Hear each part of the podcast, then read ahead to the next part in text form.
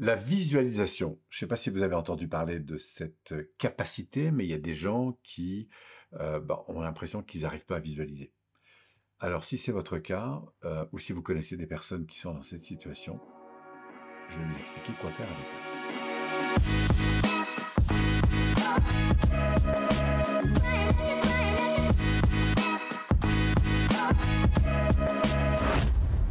Alors comment mettre à votre service ces qualités qu'ont certaines personnes de visualiser? Parfois, certaines personnes sont bloquées. Peut-être que euh, c'est ton cas. Donc, euh, du coup, ce que je te propose de faire, c'est déjà de prendre conscience de ce que c'est que visualiser. En fait, quand tu vis dans ton quotidien, il y a des moments où tu es en interaction avec ton environnement, comme par exemple, tu es en train de me regarder à travers cette vidéo. Et pendant que tu me regardes à l'écran, eh bien, sache que tu peux aussi penser à ce que tu as fait ce matin. Par exemple, retrouver des souvenirs de ton petit déjeuner de ce matin ou ce que tu feras ce soir. Enfin bref, tu peux penser à des tas d'autres choses. Et pour pouvoir imaginer ces tas d'autres choses, tu utilises la visualisation. Si je vais un petit peu plus loin et que je te demande par exemple de me décrire la couleur d'un citron, bah, tu vas me répondre, et pour ça, tu vas avoir une image de ton citron. Si je te demande de me décrire, par exemple, l'intérieur du citron, si on coupe en deux, comment est constitué ce citron, il y a des images qui sont capables de te revenir dans ta tête. Et même parfois, si je te demande de me décrire avec beaucoup de détails ces éléments, tu vas t'apercevoir que tu es capable par mémorisation visuelle eh bien, de retrouver énormément de détails. Ça, c'est la preuve que tu es capable de visualiser. Si par exemple tu regardes une photo et que tu reconnais une personne, en fait, pour reconnaître cette personne, il faut que ton cerveau aille chercher une référence.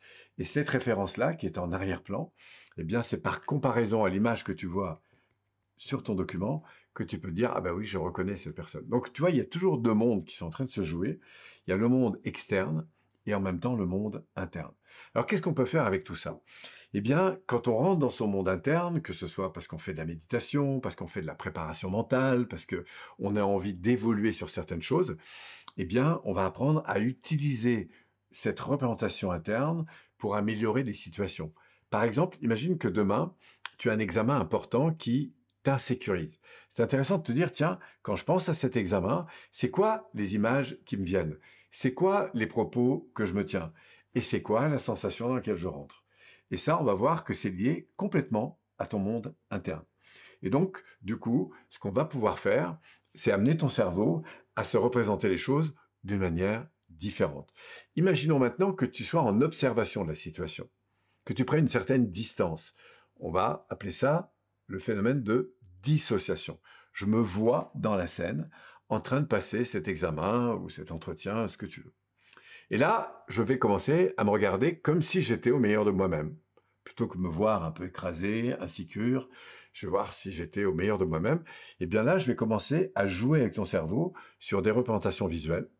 Je peux aussi, pourquoi pas, changer des représentations auditives et pourquoi pas me regarder dans une énergie différente qui seraient donc des représentations d'ordre kinesthésique, qui renvoient à l'énergie dans laquelle tu es. Et tout ça grâce justement à notre cerveau. Donc tu vois, c'est très intéressant parce que le cerveau, lui, il fonctionne avec ses représentations et c'est ces représentations qui impactent beaucoup ton système nerveux. Et la bonne nouvelle, c'est qu'en comprenant mieux comment ça marche, ce cerveau, eh bien, tu vas pouvoir reprendre la main sur plein de choses et peut-être anticiper des situations pour mieux les vivre, transformer des souvenirs aussi qui te reviennent et qui sont toujours un peu lourds en quelque chose de plus léger. Bref, c'est incroyable tout ce qu'on peut faire avec son cerveau à partir du moment où on comprend mieux comment il marche.